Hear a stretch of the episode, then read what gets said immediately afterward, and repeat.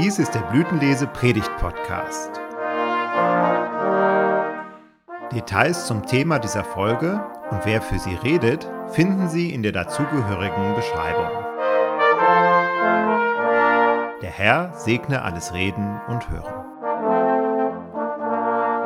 Ich grüße Sie mit einem Wort des Propheten Jesaja. Mache dich auf, werde Licht, denn dein Licht kommt. Wir hören für die Predigt den Bericht über die Taufe Jesu nach dem Johannesevangelium im ersten Kapitel. Am nächsten Tag sieht Johannes, dass Jesus zu ihm kommt und spricht, siehe, das ist Gottes Lamm, das der Welt Sünde trägt. Dieser ist's, von dem ich gesagt habe, nach mir kommt ein Mann, der vor mir gewesen ist, denn er war eher als ich. Und ich kannte ihn nicht, aber damit er offenbar werde für Israel, darum bin ich gekommen zu taufen mit Wasser. Und Johannes bezeugt es und spricht, ich sah, dass der Geist herabfuhr wie eine Taube vom Himmel und blieb auf ihm. Und ich kannte ihn nicht.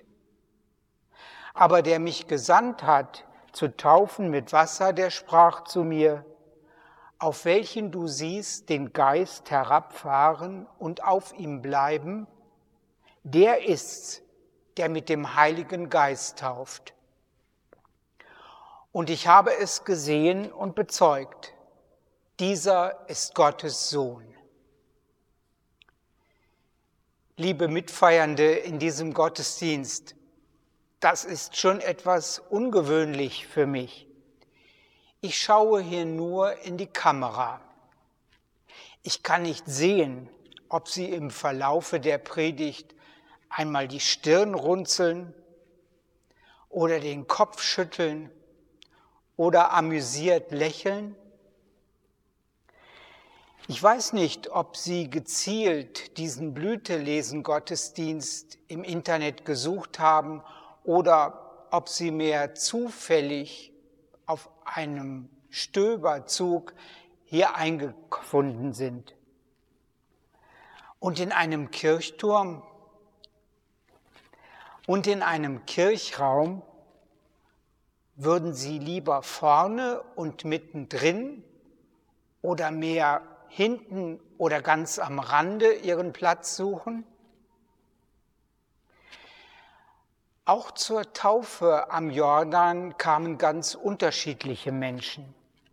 Einige mögen gesagt haben, diesen Johannes, der sonst in der Wüste lebt, der sich mit Kamelfellen kleidet und wilden Honig und Insekten isst, den wollen wir uns doch einmal anschauen.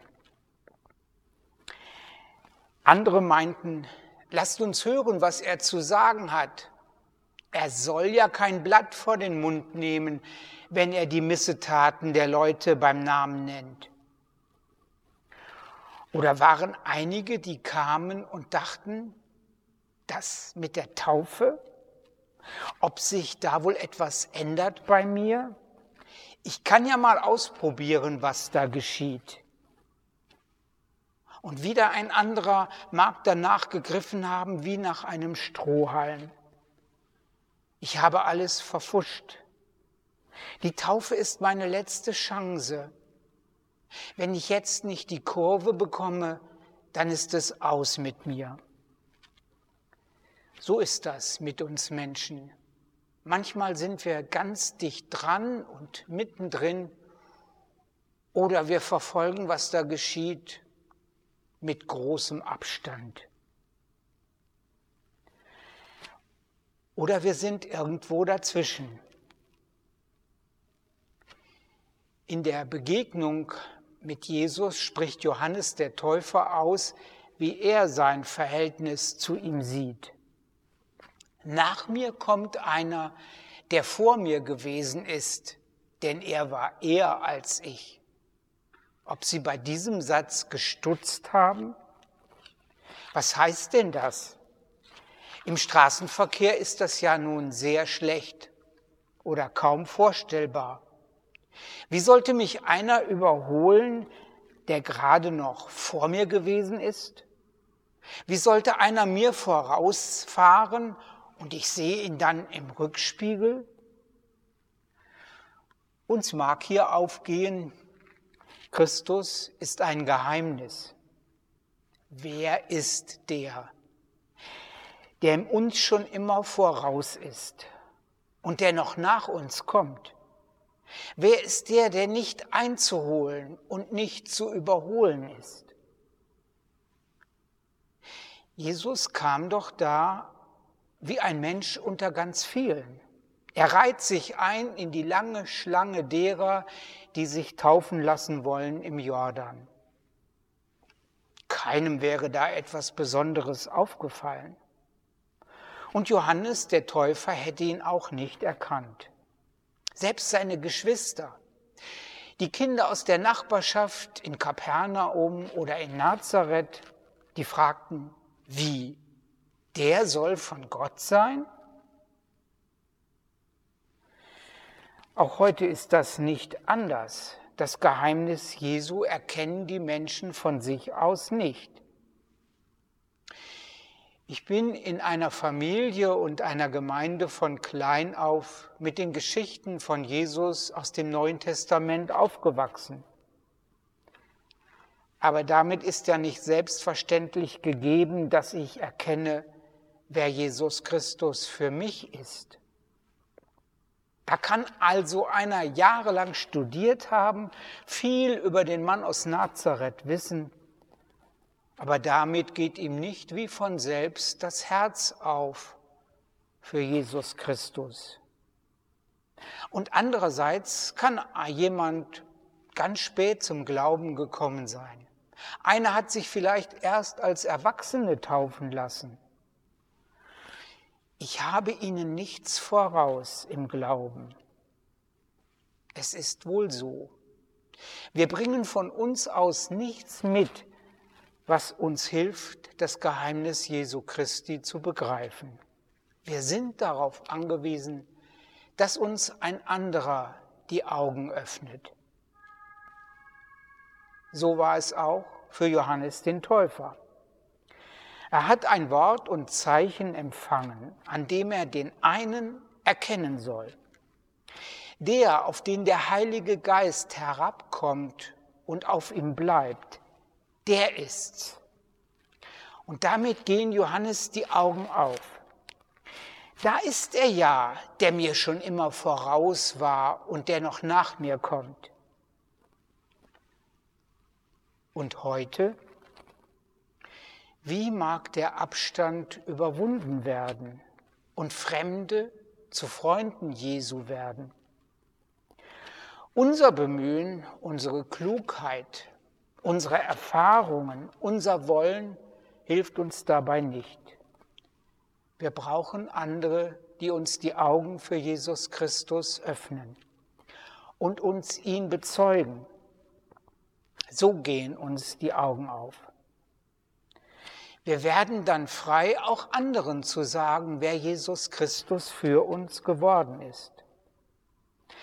Im Wort der Zeugen wirkt sein Geist, das Herzen aufgehen und wir zu Christus Vertrauen fassen. So bleibt Jesus dann nicht eine ferne Person aus der Geschichte für uns, sondern er kommt uns nah und begegnet uns. Dies ist an Johannes dem Täufer zu sehen. Er weist von sich weg und hin auf den, den er erkannt hat, auf den einen. Seht, das ist Gottes Lamm, das der Welt Sünde trägt. Diesen Hinweis auf den Gekreuzigten hat der Maler Matthias Grünewald dargestellt mit einem übergroßen Zeigefinger auf Christus hin. Seht, sagt Johannes der Täufer, seht doch mehr als eure Augen sehen können. Dieser ist Gottes Sohn. Da kommt der Heilige Geist und öffnet die Menschen für das Wort. Menschen nehmen das Wort an und verlassen sich darauf. Glauben ist damit keine fromme Anstrengung. Es ist keine religiöse Begabung, so wie jemand musikalisch begabt ist. Glauben beginnt damit, dies Geschenk an sich geschehen zu lassen. Es ist wie einem Vogel die Hand hinhalten. Ob er sich darauf setzt? Es ist wie bei zwei Menschen, die sich vertrauen und lieben lernen.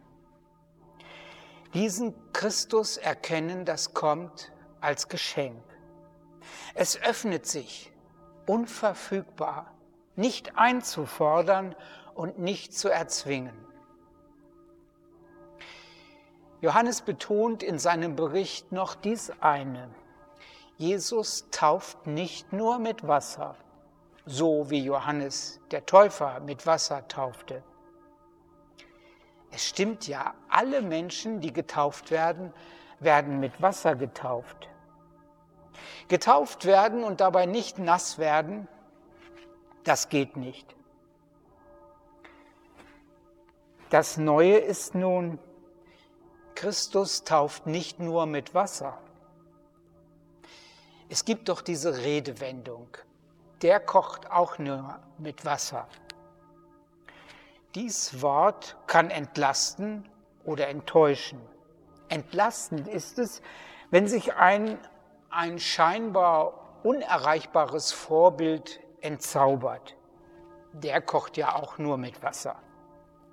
Aber es kann auch enttäuscht klingen wenn eine Hoffnung auf Hilfe sich als haltlos erweist. Schade. Der kann ja auch nicht mehr als andere, der kocht auch nur mit Wasser. Jesus Christus tauft nicht nur mit Wasser. Seitdem der Geist bei der Taufe auf Christus kam, tauft er auch mit dem Heiligen Geist. Bei jeder Taufe wirken Menschen mit, der Pastor, die Eltern, die Paten. Jesus Christus gießt nicht nur Wasser aus, er tauft mit dem Heiligen Geist. Was an Jesus geschehen ist, soll an der Taufe auch an uns geschehen. Die Kraft des Heiligen Geistes wirkt nun fortan in den Getauften. Sie macht, dass das Wort zu Herzen geht und Vertrauen auf Christus wächst. Der oft so verschlossene Himmel öffnet sich bei der Taufe. Der Vater spricht vom Himmel dies eine Wort.